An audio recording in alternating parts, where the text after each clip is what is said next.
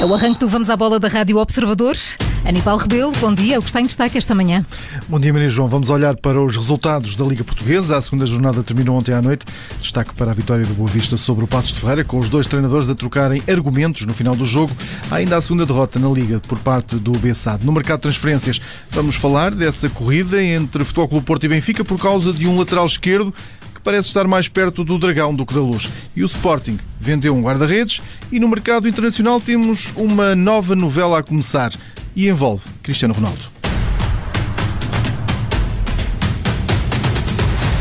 E começamos este Vamos à Bola pelo Boa Vista, que venceu o Passos de Ferreira por 3-0 e os dois treinadores trocaram palavras sobre qual foi a melhor equipa em campo. Um jogo que colocou a equipa do Bessa na oitava posição da tabela classificativa. O treinador João Pedro Sousa, no fim, diz que venceu a equipa mais competente em termos defensivos. Parece-me que fomos, fomos a equipa mais competente eh, defensivamente, claramente.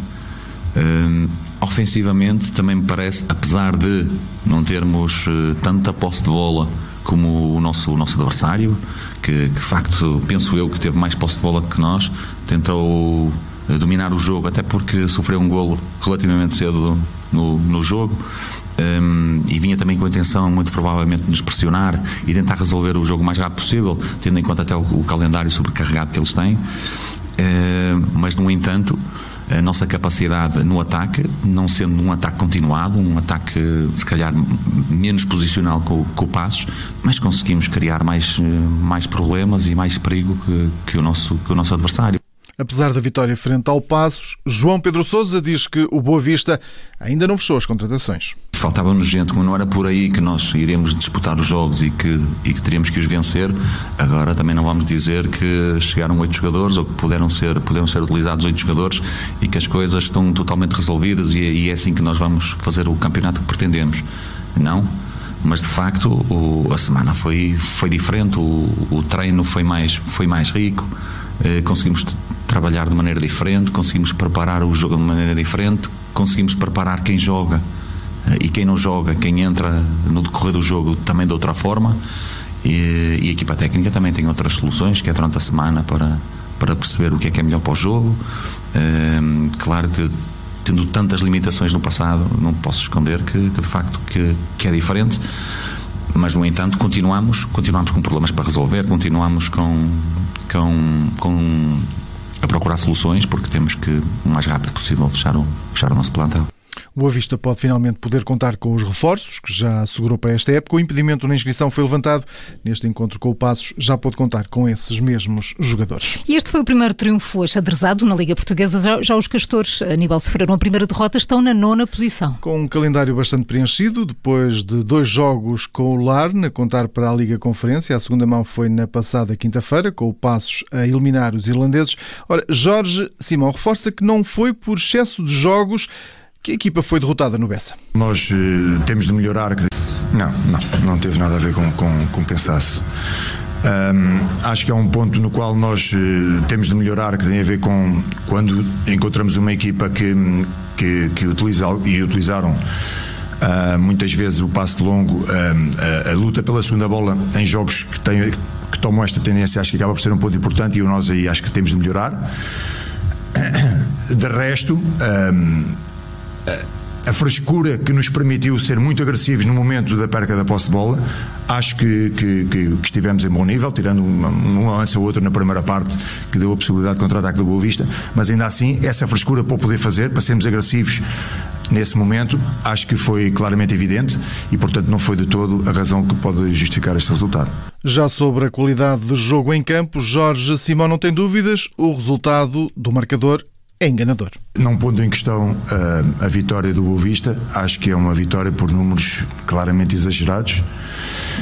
Um, acho que é uma vitória da organização defensiva sobre a organização ofensiva. Acho que os golos que o adversário marcou foram claramente em momentos-chave do jogo e por números, como digo, exagerados. A primeira parte, até ao gol do Boa Vista, estava, estava equilibrada, estava ataque a ataque, estava um jogo vivo, o Boa Vista a disputar o jogo também um, com aquele domínio territorial mais dividido. A partir daí, acho que o jogo passou a ter um sentido único. A segunda parte começa da mesma forma, e, e connosco uh, conseguir chegar mais às zonas de finalização, chegar mais vezes e com mais qualidade, porque era uma, uma, uma organização defensiva com muitos jogadores do, do, do Boa Vista. Uh, e depois o segundo gol realmente uh, aparece também num momento-chave, por volta do, do minuto 60. Ainda assim estivemos sempre dentro do jogo, estivemos sempre dentro do jogo e, e, para aquilo que nós ainda conseguimos produzir a nível ofensivo, não, não conseguir ter feito um golo aqui, acho que acaba por ser extremamente penalizador.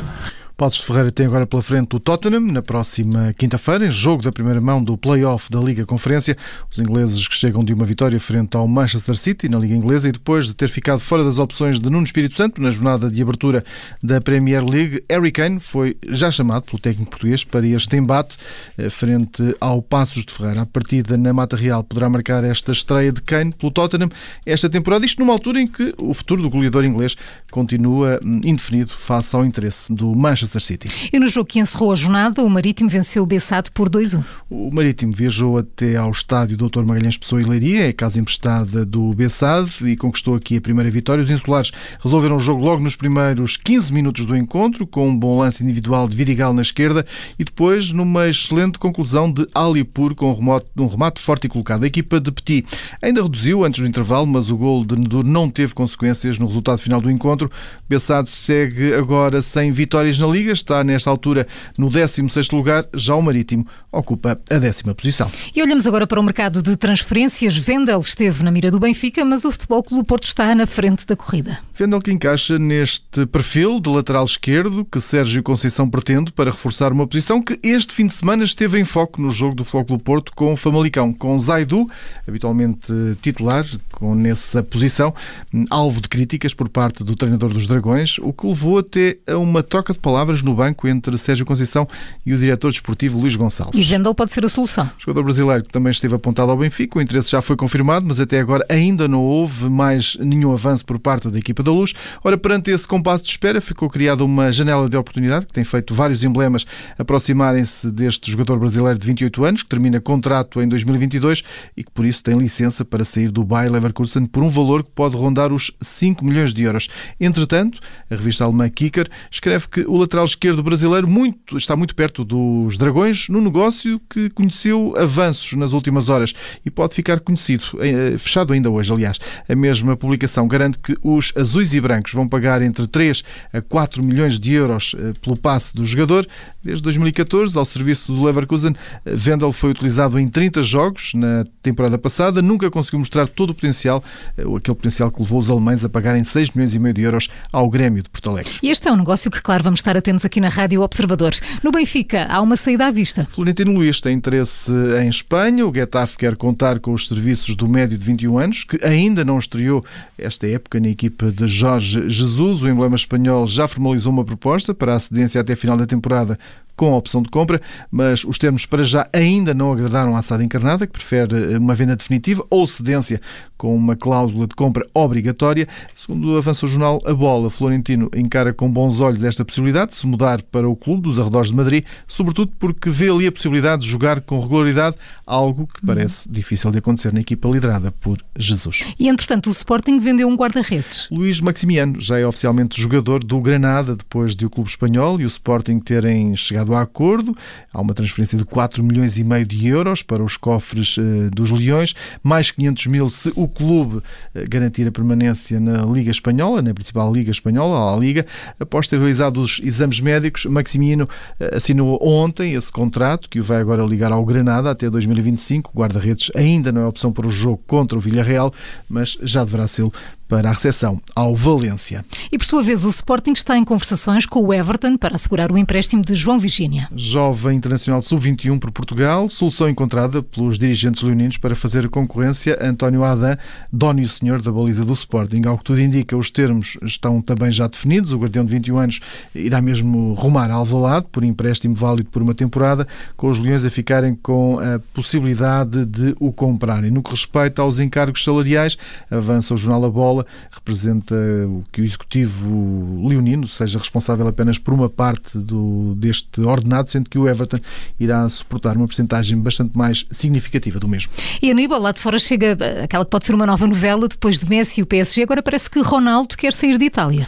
É, depois de, dos rumores sobre a possível ida para o Paris Saint-Germain, agora de Itália surge essa informação de que Cristiano Ronaldo terá sido oferecido ao Manchester City. Quem o diz é o Corriere dello Sport, que puxa o tema para a manchete de hoje com um título que não deixa dúvidas. CR7 ofereceu-se ao City. De acordo com aquilo que se pode ler na capa do título italiano, Jorge Mendes eh, está inclusive já no terreno para tentar fechar esta transferência e a confirmar-se, Ronaldo voltaria a uma cidade que bem conhece e onde até foi bastante feliz para atuar desta vez no arquirrival do seu Manchester United. Nos Citizens refira-se, a CR7 será, seria colega, caso venha a ser contratado, eh, de, será colega de Rubem Dias, João Cancelo e Bernardo Silva. Vamos a ver até onde vai uhum. esta novela que começa hoje. Vamos aguardar pelo número de episódios e depois pelo desfecho. O jornalista Aníbal Rebelo e o Vamos à Bola das manhãs 360 amanhã, à nova edição, depois da síntese das 7h30, o horário habitual. Até amanhã, Aníbal. Até amanhã.